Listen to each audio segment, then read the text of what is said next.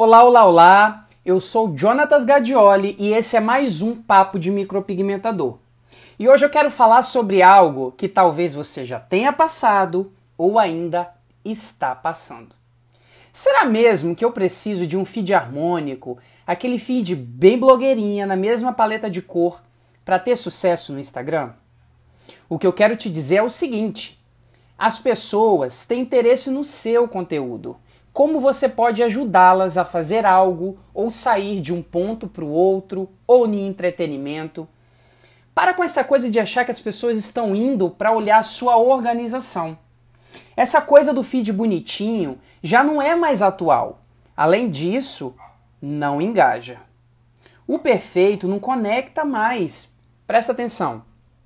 As pessoas querem entender que tem alguém de verdade ali por trás Aquela conta não pode ser fria, organizadinha, parecendo um catálogo ou parecendo um menu de um restaurante, sabe?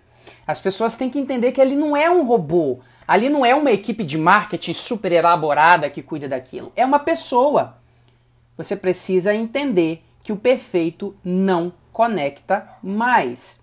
Além disso, Quanto mais conteúdo você deixa de postar por não estar tá com aquele feed bem organizado, o feed mais bonito do mundo, menos você engaja. Eu tenho certeza que muitas de vocês que estão escutando aí já deixaram de postar para não estragar a sequência do feed, para não entrar com uma fotografia que não tem o mesmo fundo de cor que as outras.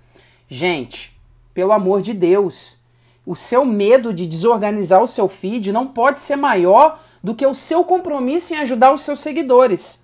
Ninguém te segue para ver como o seu Insta é lindo, como ele é organizado. As pessoas te seguem quando você agrega valor à vida delas. Foque em ajudar, porque quem tem conteúdo em rede social é rei.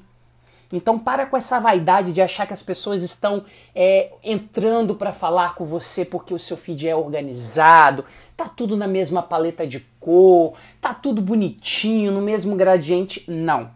As pessoas se conectam com quem ajuda elas. Então essa dica é de suma importância para que você tenha mais resultado nas suas redes sociais, tá bom? Se você gostou dessa dica, fique atento que nós vamos trazer mais dicas na semana que vem. Um grande beijo e até lá!